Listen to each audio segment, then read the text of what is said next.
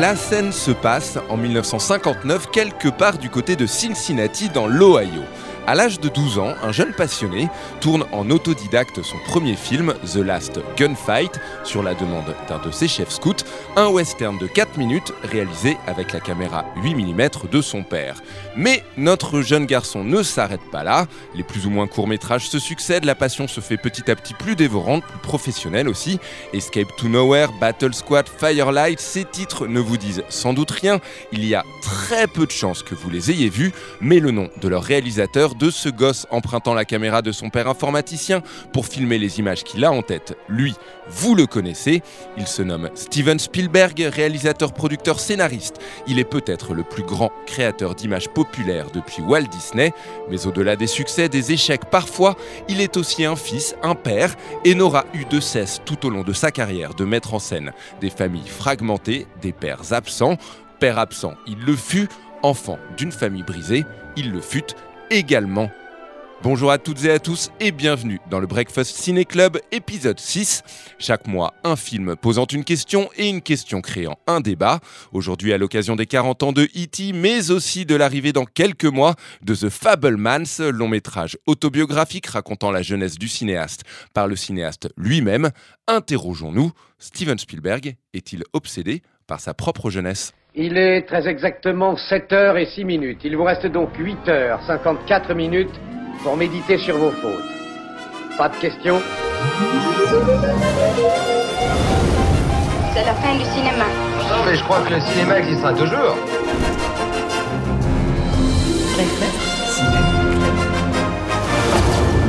Vous seriez pas dans le cinéma, vous?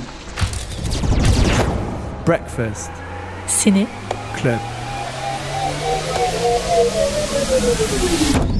Breakfast Ciné Club. Le chef-d'œuvre de Steven Spielberg revient dans les salles de cinéma, partout. Qu'est-ce qu'il fait? Euh, des maisons, téléphone. Le thé téléphone à sa maison. Mais il ne s'agit pas que d'interdire la plage, il faut engager un homme pour tuer ce requin C'est un filou. Mais je l'aurai. Et je le tuerai. Tu as entendu ce qu'on t'a dit? Sors de l'eau tout de suite J'ignorais que tu savais piloter un avion Piloter, oui Atterrir, non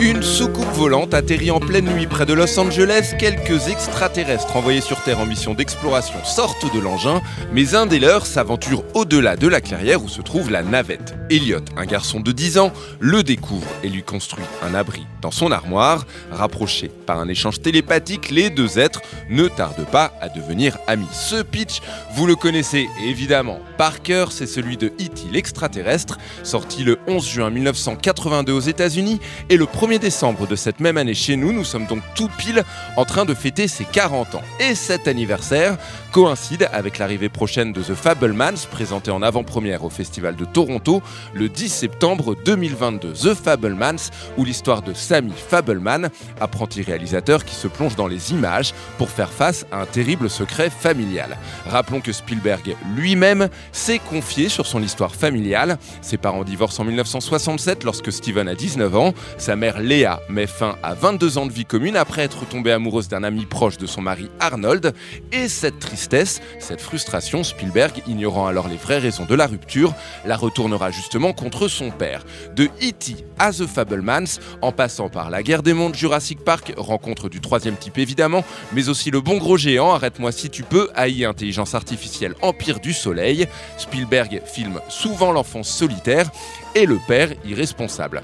Steven est-il donc obsédé par sa propre enfance, sa propre jeunesse L'enfance, justement, est-elle le thème central de sa filmographie? Cela fait-il du réalisateur un créateur nostalgique? Son cinéma est-il tourné vers le passé, le sien? Ou au contraire, se sert-il de ses souvenirs pour créer les nôtres et ceux des générations futures? Pour en parler, Esther Brejon et Alexis Yomé, tous deux de la revue consacrée au cinéma de patrimoine, Revues et Corrigées, c'est parti Breakfast Ciné Club. Esther Brejon, tu es donc journaliste. Bonjour, pour Revues Bonjour, et. Corrigées. Euh, Esther Brojon, je prononce bien. Revues et Corrigées, je prononce bien. Euh, mais aussi pour Sorociné. Et tu as un podcast, un excellent podcast, euh, je me permets de le dire, qui s'appelle Silence, elle tourne, consacré aux femmes dans l'histoire du cinéma. C'est bien cela. Merci beaucoup d'être parmi nous et merci également à Alexis Yomé en face de moi. Bonjour. Bonjour Nico. Bienvenue. Tu es donc l'un des cofondateurs en 2018 de Revues et Corrigées. C'est une belle, belle aventure. Voilà, et on est bien d'accord et on a eu l'occasion dans ce podcast de recevoir différents intervenants de, cette très belle revue. Et nous aurons également plus tard dans l'émission un court entretien avec Johan Chiaramonte, euh, fondateur et rédacteur en chef de Rokirama, puisque Rokirama a publié trois très gros livres justement consacrés euh, aux cinéastes qui nous intéressent aujourd'hui. Et au passage, j'en profite pour dire en préambule que E.T. mais aussi Les Dents de la Mer ressortent en salle. Euh, ce sera du 7 au 20 septembre à l'occasion du, festival IMAX et évidemment dans des versions restaurées comme jamais vues sur grand écran. Alors en quelques mots, sans tout dévoiler de, de votre pensée, que vous inspire la question posée Steven Spielberg est-il obsédé par sa propre enfance? Ça peut être juste un oui ou juste un non, mais réponse en quelques mots. Obsédé par sa propre enfance, je sais pas, mais obsédé par l'enfance, oui, ça c'est sûr. Alexis Yomé. Comme tout artiste, je pense qu'il est marqué par son expérience euh, d'enfance, d'adolescence, et c'est ce qui a contaminé toute son œuvre et tous ses films. Breakfast Ciné. Club.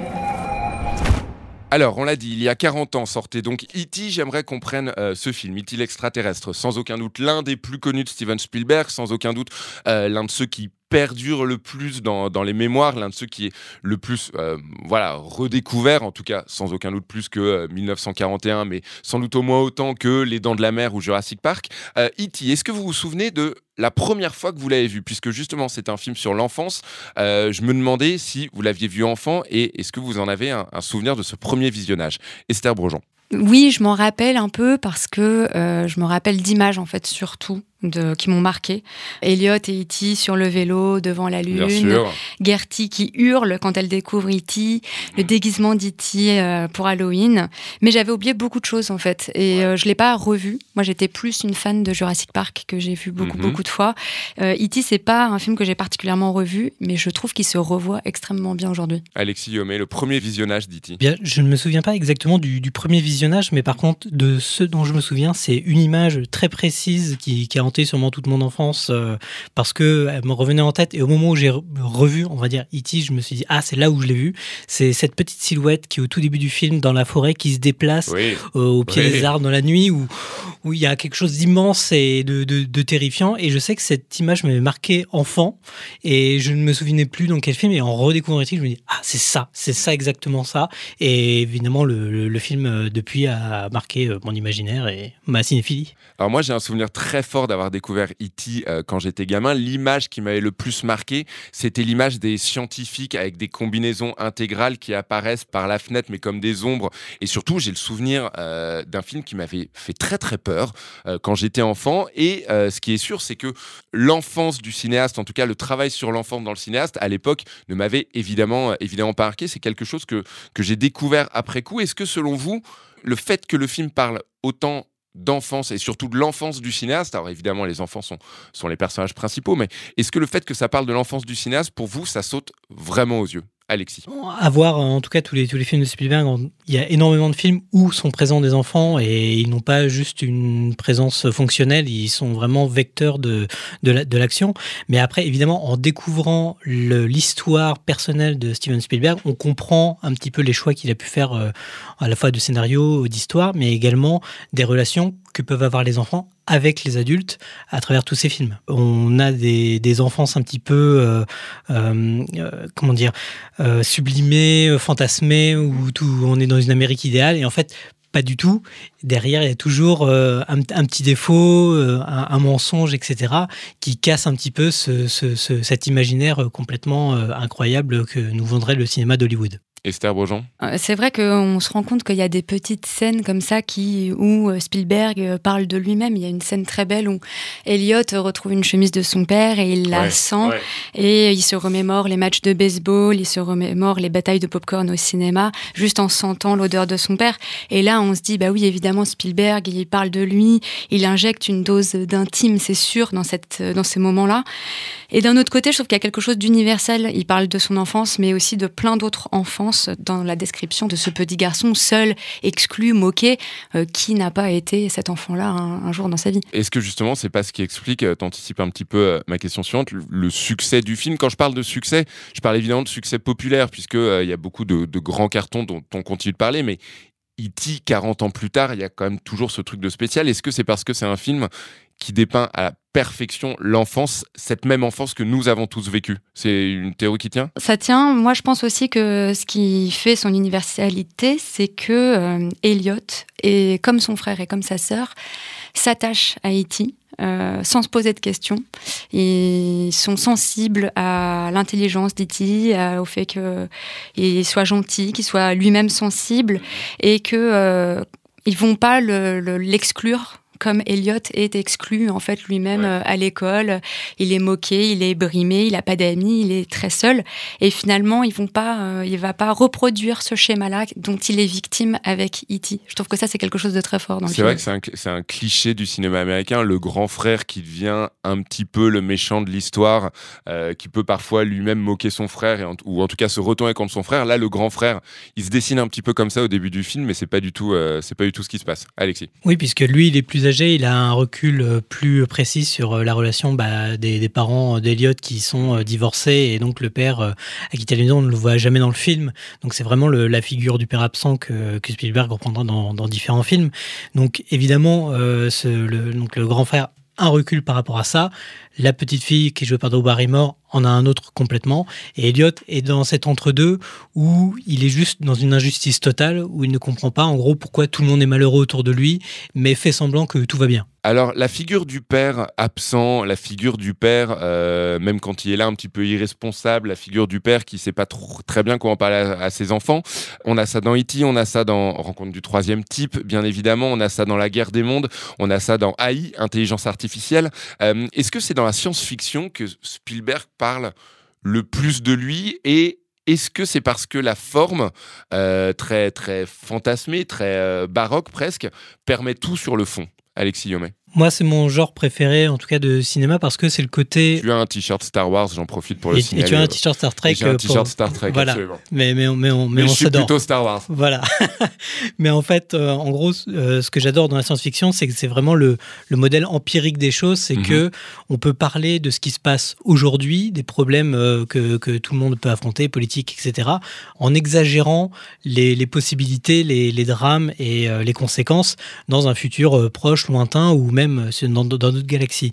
Donc c'est ça que moi j'adore dans la science-fiction, c'est qu'on peut pousser euh, tous ces potards à fond. Et en fait, Spielberg, ce qu'il fait, mais même, je pense, à travers tous ces autres films, même les contemporains ou ceux qui, qui, euh, se déroulent dans le passé, comme le dernier par exemple, War Horse ou Lincoln, euh, parlent de ce qu'il euh, ressent au fond de lui. Et je pense que la science-fiction, comme tous les autres, fonctionne sur le même plan. C'est vrai qu'on dit souvent que la science-fiction permet aux cinéastes de dire beaucoup de choses et beaucoup plus que dans des récits réalistes. Mais ce qui est intéressant, c'est qu'en fait, dans E.T., euh, c'est peut-être euh, le film le plus personnel, finalement, le plus autobiographique de, de, Spielberg. Ça joue sans doute avec Rencontre du troisième type, euh, enfin, selon moi. Le petit Elliot, bon, quand on lit des choses sur Spielberg, on a l'impression vraiment que c'est l'enfance de Spielberg, quoi. Le, petit garçon timide, solitaire, exclu, etc. Mais ce qui est intéressant, c'est que dans Rencontre du troisième type, Spielberg, il s'identifie plus au père, finalement, au père Mhm. qui va abandonner sa famille, ses enfants, sa femme, qui va euh, arrêter de travailler, qui va se passionner pour euh, l'arrivée des extraterrestres. Et, il l'a dit euh, en interview pendant la sortie, la promo du film, je serais monté à bord du vaisseau mère pour explorer l'espace en compagnie de ces types venus d'ailleurs si j'avais eu l'occasion. Donc en fait, ce père irresponsable... Ce qui est terrible en fait comme, comme déclaration bah quand on laisse des, dans Rencontre du troisième type, il a deux enfants et une femme. Donc, trois enfants. Trois enfants. Et donc ce père irresponsable, c'est aussi un peu Spielberg qui reproduit le schéma familial euh, du père qui est, parti, qui a quitté la famille. Et alors, détail intéressant, c'est que euh, vraiment cette absence du père, ou en tout cas cette irresponsabilité du père, elle est présente d'une façon ou d'une autre. C'est-à-dire que même quand le père est présent et bon, comme par exemple dans Les Dents de la Mer, il abandonne sa famille pour partir, euh, pour partir à l'aventure. Et même quand finalement les parents n'ont pas spécialement un rôle central comme l'Empire du Soleil, bon, bah du coup, voilà, le, but est toujours de les rejoindre d'une façon ou d'une autre. Donc voilà, c'est vraiment un thème qui revient très souvent. Au-delà de l'absence du père, euh, on sait que la relation entre la critique et Spielberg a pas toujours été simple. Il a souvent été vu comme euh, soit un, fossoyeur du cinéma carrément au moment du succès de Les Dents de la Mer, soit comme un honnête faiseur, en tout cas quand il a voulu se consacrer à un cinéma hors blockbuster, euh, L'Empire du Soleil, La couleur pourpre et euh, L'Ace de Schindler, il a été souvent critiqué, mais il a aussi été beaucoup critiqué pour, alors critique justifiée ou non, vous me le direz, mais pour une certaine tendance au sentimentalisme, par exemple avec Schindler, par exemple avec l'Empire du Soleil. Est-ce que parfois son envie de, de, parler d'une façon ou d'une autre de son enfance euh, a pu, encore une fois, c'est selon la critique, ce n'est pas mon opinion, a pu le rendre un petit peu mielleux, à défaut euh, d'un meilleur terme? Alexis? Alors moi ma, ma, réponse va être assez rapide, c'est que pour moi Spielberg c'est pas du tout un cinéaste cérébral, c'est un cinéaste qui parle au cœur. Donc, euh, faut, faut embrasser le, le, film tel quel et qu'on prenne de, de, des Dents de la Mer à War Horse. Faut, faut, faut prendre le film tel qu'il est. J'aimerais dire ici que Cheval de guerre est un chef-d'œuvre. Vraiment, jamais personne n'est d'accord avec moi, mais Cheval de guerre de Spielberg est un chef-d'œuvre. Voilà, mais même le, son dernier West Side Story, faut, faut, faut, faut, embrasser le film tel, tel qu'il est. Faut pas se dire pourquoi il a voulu faire ça par rapport au film de Robert Wise. Non, non, c'est, c'est pas du tout un cinéaste cérébral. Faut, faut vraiment embrasser ses œuvres telles qu'elles le sont et c'est un cinéaste vraiment qui parle au cœur. Esther Bourgeon.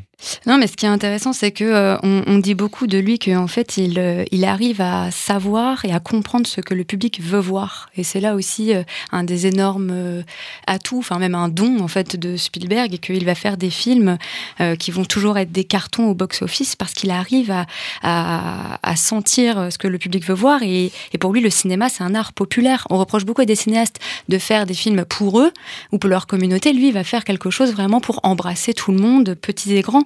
Et je trouve qu'il est capable de transmettre des émotions fortes et à hauteur d'enfant. Donc euh, ça, c'est fort. Quoi. Il arrive toujours à révéler dans chacun des spectateurs la part enfantine en lui. Et il dit euh, qu'il faut jamais perdre l'enfant en soi. Donc moi, je trouve ça beau. Oui, c'est mielleux, mais quand on est enfant, euh, on est totalement fan de son cinéma. On est bien d'accord. On est bien d'accord. Dans le documentaire HBO qui lui est, qui lui est consacré, excellent documentaire d'ailleurs, il parle beaucoup du harcèlement qu'il a subi. Est-ce que et, Spielberg a beaucoup mis en scène des humains normaux, euh, poursuivis par euh, des monstres anormaux, immenses. Je pense par exemple aux camions de duel, aux requins immenses des dents de la mer, aux dinosaures évidemment de Jurassic Park. Est-ce que ce sont des résurgences un petit peu de l'enfance? Est-ce que ces monstres qui poursuivent les acteurs et qui poursuivent les héros, ce sont pas les monstres de la cour de récré, les grands qui harcèlent, euh, qui harcelaient Spielberg. Ou est-ce que c'est une vision un peu tordue de critique, euh, ce que j'entendrais tout à fait? C'est totalement ça, mais c'est exactement ce qu'on disait en, en ouverture, c'est que c'est un cinéaste qui est contaminé par son enfance et en fait avec ses propres souvenirs, ses propres expériences. Alors soit c'est juste de la catharsis et il essaye de d'expurger ses, comment dire ses traumatismes d'enfance euh, à mhm. travers ses films, pas forcément euh, de, de ce point de vue-là, mais en tout cas partager les angoisses qu'il a pu avoir pour aider les spectateurs avec qui il va partager son film à les surmonter à travers ces œuvres-là. Et comme quoi, on peut triompher euh, de, quelqu'un qui vous maltraite à l'école euh, et qu'on peut faire des très grands films après. Ça n'a aucun problème. Alors, il y a un film très, très, très important, évidemment, dont on ne peut pas euh, ne pas parler dans la carrière de Spielberg, surtout au moment de parler de l'enfance. C'est Hook. c'est son film sur Peter Pan, mais vieilli, un Peter Pan vieilli qui a oublié qui il était. on sait qu'il appelait sa mère Peter Pan. Est-ce que est-ce que c'est un petit peu un film sur elle Alexis? Je la rapprocherais peut-être d'un autre personnage d'un autre film, bah, du film juste avant de Spielberg, c'est Always. Mhm. Et donc le personnage qui est joué par Audrey Hepburn, je laisse euh, les gens euh, découvrir le film euh, s'ils ne l'ont pas découvert, mais je trouve que c'est le personnage qui ressemble le plus, en tout cas visuellement, à la mère de, Steven Spielberg quand on compare les photos, la façon de s'habiller, de se comporter. Enfin, c'est assez fort, mais Hook, c'est pour moi un film très important personnellement chez Spielberg, puisque à la même période, il, a, il s'est marié avec Kate Capshaw, donc qui mhm. était dans la, love interest de Indiana Jones dans Le Temple maudit, et avec elle, en fait, il va vraiment euh, avoir un mariage heureux. Donc, il va être heureux en tant que père de famille. Et Hook, c'est vraiment le basculement dans sa filmographie parce que tous ses films avant, en effet, traitaient de l'enfance, en tout cas du point de vue de l'enfance. Et Hook, c'est le moment où, en tant que père, il s'assume et on peut avoir une parentalité heureuse et avoir de, nouvelles aventures. Faut pas en avoir peur ou euh, être euh, obsédé par les terreurs qu'on a pu avoir de son enfance par rapport à son propre père. Et c'est ça que je trouve magnifique dans ce film-là, c'est que vraiment à la fin du film, on assume d'être un, père un peu fantasque et tout ça, mais euh, on a le droit d'être un grand grand garçon, mais qui est euh, père à, son tour. Est-ce qu'il vient pas de là, du coup, un petit peu peut-être l'échec euh, dans une certaine mesure publique et critique de Hook? Peut-être que justement c'est un moment où il arrête un petit peu de fantasmer l'enfance, en tout cas la sienne, et où il, il est un petit peu peut-être trop honnête par rapport à ça, je sais pas.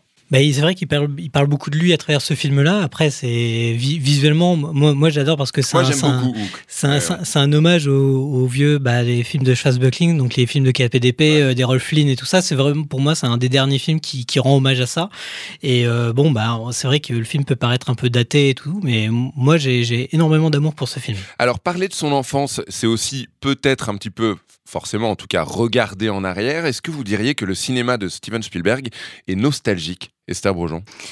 Oui, bah bien sûr. Euh, c'est totalement. Il y, a une part de nostalgie euh, assumée parce que Spielberg, il est, il est animé vraiment parce qu'il a vécu enfant et adolescent. Et, en fait, euh, même s'il a été exclu et qu'il a souffert à l'école de harcèlement, on se rend, quand il raconte vraiment son enfance dans, dans, dans, sa famille, dans cette banlieue chic de Los Angeles, on sent quand même que c'est les années d'âge d'or pour lui, quoi, avec ses sœurs, qu'il s'amuse à effrayer, voilà, à enfermer dans des placard pour leur faire peur, avec sa mère qui est, qui est euh, une, grande, une grande enfant, en fait, qui, euh, qui l'appelle euh, par son prénom, je crois, qui est comme une sœur pour lui. Ouais, elle dit dans le documentaire, elle dit J'étais une sœur et une copine, mais j'étais, j'ai jamais vraiment été une mère, j'étais un peu dingue. Ouais, donc on, on sent qu'avant le divorce de ses parents, il y a quand même voilà, énormément de souvenirs heureux qui vont parsemer son cinéma. Il est nostalgique de cette époque, c'est quelqu'un qui est un peu resté coincé euh, en fait dans son enfance jusqu'à ce qu'il devienne père, euh, comme tu l'as dit tout à l'heure, Alexis. Ça, c'est sûr. Et c'est ce qui rend un film que j'adore pour le coup, euh, Jurassic Park, si intéressant, c'est que il est nostalgique, c'est-à-dire qu'il veut avec Jurassic Park rendre hommage au tout premier King Kong, et en même temps il le fait en propulsant le cinéma, en tout cas la technique, dans le futur. Alexis Bah même euh, rien qu'en parlant d'Indiana Jones euh, qui s'inspire euh, Trésor de Serra Madre, des vieux films d'aventure. Enfin, à chaque fois, ce que je trouve extraordinaire avec lui, c'est que quand il s'aventure sur des terrains pas forcément inexplorés, mais un peu expérimentaux, même comme Tintin, quand il expérimente donc la, la performance capture mhm. en 3D et tout ça, il arrive lui-même à inventer des nouveaux systèmes de, de, transition, de montage, alors que le type il avait quand même plus de 60 ans au moment de la réalisation donc, euh, il n'a jamais peur d'assumer donc bah, cette nostalgie même des, grands films des années 50-60 pour les propulser justement dans les années 2000 et puis même au-delà, je pense, euh, parce que sa, filmographie va rester encore pour longtemps. Et en même temps, on parle de nostalgie, mais est-ce qu'on peut vraiment parler de nostalgie quand on parle d'enfance, mais qu'on n'a pas aimé son enfance? Est-ce que le terme exact, c'est nostalgie? Ou est-ce que c'est la nostalgie finalement d'une enfance qu'il n'a pas vraiment eue? Parce qu'il met beaucoup, beaucoup, beaucoup de lui, mais je pense pas qu'il regrette son enfance. En tout cas, je pense pas qu'il ait envie d'y retourner. Alexis bah, je le mettrai un peu en parallèle avec un, cinéaste qui connaît bien, c'est George Lucas, qui a réalisé donc euh, American Graffiti en deuxième long métrage, donc sur sa jeunesse, plutôt adolescence, sur euh, bah, une petite ville euh, de Californie où les, les, gamins font des rodéos urbains avec des, des, des, belles voitures. Et ça, c'est exactement ce qu'avait vécu George Lucas, mais comme dans, tous les films de, Spielberg sur l'enfance, il y a toujours un petit côté où, certes, le visuel est sublimé, fantasmé, c'est l'American Dream, c'est formidable, sauf que derrière, il y a toujours un petit biais, quelque chose qui montre que les personnages ne sont pas si heureux que ça ou vont avoir un destin qui va mal tourner. The Fablemans, son prochain film, sera un film euh, autobiographique. Alors le héros ne s'appellera pas Steven Spielberg mais Sammy Fableman, mais en même temps Spielberg ne s'en cache pas depuis la fin des années 90, il a envie de, euh, de, de euh, raconter une partie de sa vie, en tout cas de ses 7 à 18 ans à peu près, dans un long métrage. Est-ce que c'est rare pour un réalisateur de raconter sa propre histoire familiale? Esther, Esther Ah oui, mais il y a plein plein d'exemples. En fait, moi j'ai l'impression que c'est un peu un passage obligé, un espèce de rituel pour tout cinéaste euh, accompli et reconnu. Ça peut pas être euh, le premier film d'une œuvre, mais à partir du moment où ce cinéaste a exploré un peu euh, des thématiques voilà, plus ou moins personnelles, il y a un moment où il va se défaire de son enfance ou de son adolescence pour la raconter. On a eu coup sur coup cette année quand même Paolo Sorrentino avec La main de Dieu et Kenneth Branagh avec Belfast. Oui, absolument. Avant ça, on avait eu Alfonso Cuarón avec Roma. Donc j'ai mm. l'impression que voilà, tous les grands cinéastes un peu de, de cette trempe-là euh, s'y collent à un moment ou à un autre. Quoi. Alexis Et puis souvent, bah, même, euh, je pense à François Truffaut avec euh, toutes les histoires d'Antoine Douanel, les 400 coups, etc. Ouais. Et à ce à ce qui est, ce qui est assez étonnant, c'est que c'est rarement des réalisateurs qui adorent se raconter eux-mêmes, qui, qui sont toujours très très discrets, qui, en- qui parlent d'eux-mêmes à travers leurs films, mais que c'est un petit peu, une fois qu'ils sont un peu dos au mur, ils sont obligés de dire voilà ce que j'ai vécu, Ouais. euh, vo- voilà, euh, voilà telle quelle était mon enfance. Mais c'est très rarement des réalisateurs qui adorent se raconter eux-mêmes euh, souvent. Je peux pas empêcher de me poser la question, et un petit peu, très honnêtement, dans le cas de Spielberg, qui a euh, des décennies et des décennies euh, de carrière, on va où après ça? On va où après ça Quand 40 ans après E.T., on s'apprête à sortir un film, euh, un film autobiographique? Est-ce que, sans vouloir jou- jouer les Nostradamus, et surtout sans l'espérer, est-ce qu'il y a un côté point final? Est-ce qu'on le ressent comme ça, en tout cas? Esther, non, pas du tout? Non trouver euh, de l'inspiration. C'est quand même un réalisateur qui nous étonne euh, toujours, quoi, euh, qui est capable de faire Pentagon Papers, euh, Ready Player One, enfin, Cheval de guerre, voilà, de manière très rapprochée dans le temps. C'est, il trouve toujours des, un récit historique, politique, un roman de science-fiction, que sais-je. C'est quelqu'un qui qui a pas fini, je pense, de nous étonner, et de nous distraire. Alexis, Alexis Bah, Yomet. passé les années 2000, euh, arrivé donc à l'année 2010 où il fait donc Tintin, euh, Cheval de guerre, Lincoln, il fait vraiment les films qu'il a envie de faire. Ouais. Il a plus la question du box-office. Lincoln, encore une fois, il l'a dit, le père d'une nation. Enfin, il y a encore cette figure. euh, et Voilà. ça, c'est pas moi qui tire euh, un peu dans tous les sens, c'est lui qui l'a dit. ouais. Et pourtant, un film qui a, fini, a failli finir comme un téléfilm HBO, faute Ouais. de budget et de pouvoir sortir au cinéma. Donc voilà, c'est quelqu'un qui, qui vit pour le cinéma. Et c'est son métier, il continuera de faire ça euh, quoi qu'il arrive. Mais maintenant, il fait des projets qui lui tiennent à cœur. Et euh, moi, ça, ça montre que c'est maintenant un artiste accompli. Il est plus dans la recherche de faire plaisir, mais de se Il faire plaisir. fait. Voilà, il a tout fait. Maintenant, il va vraiment se faire plaisir. Steven Spielberg est donc à l'honneur de cet épisode 6 du Breakfast Ciné Club et j'ai discuté par téléphone avec Johan Chiaramonte, fondateur et rédacteur en chef de Rokirama. Chez Rokirama sont parus trois gros livres consacrés à Steven Spielberg. On l'écoute et on en parle juste après. Quitte la maison dans 60 secondes. Papa. Va chercher ta valise, vite Là, tu me fais vraiment Et peur. apporte-la moi, d'accord Pourquoi Fais ce que je te dis. Dis-moi ce que tu as vu.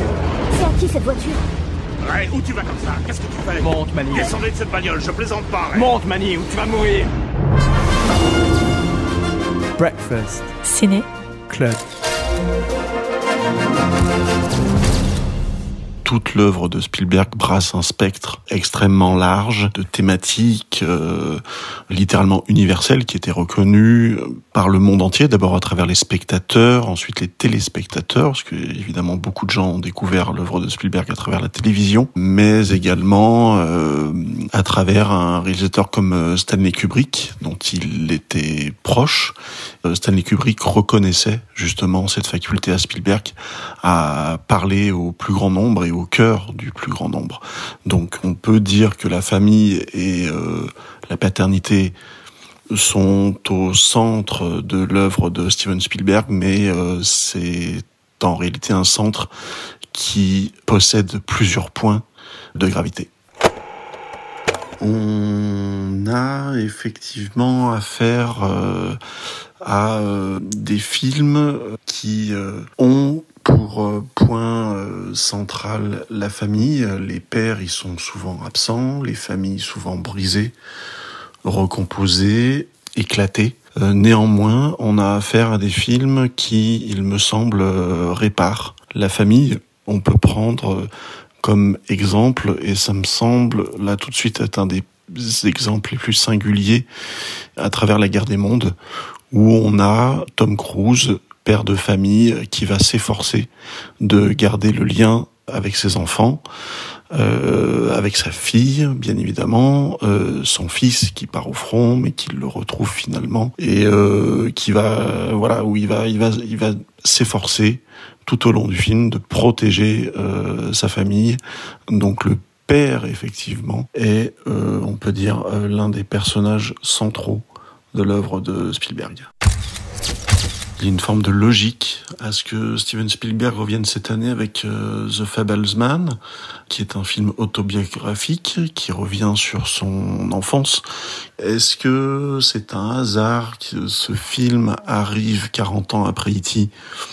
euh, Je sais pas, je pense plutôt que c'est le temps qui passe, l'expérience, peut-être l'âge aussi aujourd'hui qui le fait revenir à cette histoire-là. Euh, on peut d'ailleurs euh, se poser la question du nombre de réalisateurs importants, connus, qui reviennent sur leur passé, sur leur enfance. On a Tarantino avec euh, Once Upon a Time in Hollywood. On a James Gray cette année aussi. On a eu aussi Paul Thomas Anderson avec euh, Licorice Pizza. Donc il y a une sorte de mouvement comme ça. Est-ce que c'est euh, l'air du temps qui veut ça Est-ce que on doit y lire aussi euh, la nostalgie d'une certaine époque, en tout cas euh, de plusieurs époques et de réalisateurs qui regardent euh, dans le rétro? C'est un peu l'avenir qui nous qui nous le dira. En tout cas, effectivement, on attend beaucoup de ce film puisque c'est le premier film autobiographique qu'on aura de lui euh, sur lui. Donc, euh, je pense que tous les cinéphiles et sont impatients de voir ce film-là. Breakfast. Ciné. Club. Euh, on arrive tranquillement à la fin de ce sixième épisode du Breakfast Ciné Club consacré à Steven Spielberg. J'aimerais juste qu'on réagisse en compagnie de mes invités Alexis Yomé et Esther Brejon euh, de Revues et Corrigées à deux choses que vient de dire Johan Chiaramonte donc euh, de Rokirama. Je rappelle que Rokirama a consacré trois gros livres, trois gros MOOC à Steven Spielberg. La première chose, c'est euh, donc la famille comme centre du cinéma de Steven Spielberg, mais un centre avec plusieurs points de gravité. Selon vous, quels seraient les éventuellement les autres points de gravité si on devait euh, refaire ce podcast mais avec euh, un autre euh, un autre fil rouge ce serait quoi? Alexis Yomé par exemple Je saurais pas répondre. Le ciel. Et les extraterrestres. Ouais, ouais, la bien présence sûr, éventuelle, l'au-delà, ouais, ouais. la présence éventuelle d'extraterrestres, parce que il raconte euh, Spielberg qu'il a été marqué par euh, une nuit où son père l'a emmené voir une pluie de comètes euh, qu'ils ont observé toute la nuit, et qu'il a fait une espèce de promesse avec les cieux ce soir-là de s'il y avait une visite d'extraterrestres sur la Terre, eh ben, ce serait une visite qui se ferait dans la paix et dans l'entente. Et je pense que c'est quelqu'un qui est beaucoup, enfin en tout cas au début de sa filmographie, qui est obsédé par euh, ce qui se passe dans les étoiles.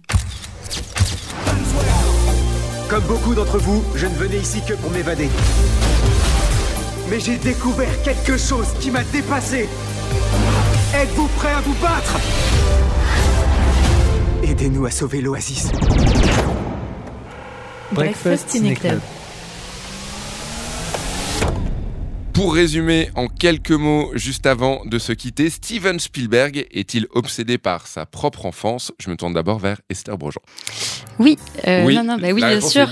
oui. j'aimerais paraphraser Harrison Bien Ford. sûr. Il a dit quelque chose qui pour moi est très juste, qui résume à la perfection le cinéma de Spielberg, qui est Steven Spielberg ne veut pas faire de petits films personnels, il veut faire de grands films personnels. Et donc c'est quelqu'un qui a réussi à allier euh, le film monumental, le spectacle, le divertissement, le blockbuster avec euh, l'intime, le personnel et euh, le- son thème, un de ses thèmes de prédilection, l'enfance. Alexis Yomé. Tout à fait. Et c'est Spielberg, c'est vraiment quelqu'un qui croit à la puissance du cinéma.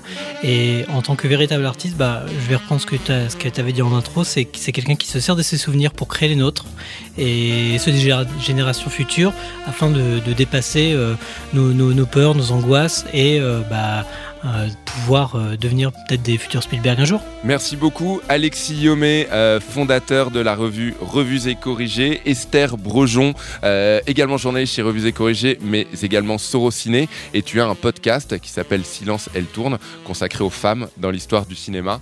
Merci beaucoup. Merci à vous deux d'être venus. C'est la fin de ce sixième épisode du Breakfast Ciné Club consacré à Steven Spielberg. Euh, J'en profite pour euh, dire que E.T. mais aussi Les Dents de la Mer ressortent en salle. E.T. l'extraterrestre et donc Les Dents de la Mer, E.T. évidemment pour ses 40 ans. Euh, ce sera dans les salles IMAX du 7 au 20 septembre à l'occasion du festival IMAX. Merci beaucoup. Il existe dans notre monde d'aujourd'hui une créature vivante qui, malgré une évolution de millions d'années, n'a pas changé, en dehors de toute passion, de toute logique. Elle vit pour tuer. Breakfast.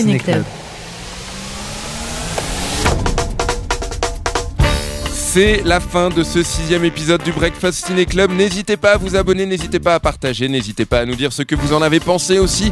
N'hésitez pas également à écouter les précédents épisodes consacrés aux Bad Guys, à The Northman, à Jurassic World, aux Minions et à Jordan Peele. Le mois prochain, suspense, on ne vous dira rien sur le sujet du prochain podcast. Et oui, il faut s'abonner. En tout cas, on a hâte d'en parler et bien sûr de se poser la bonne question. Breakfast Ciné Club.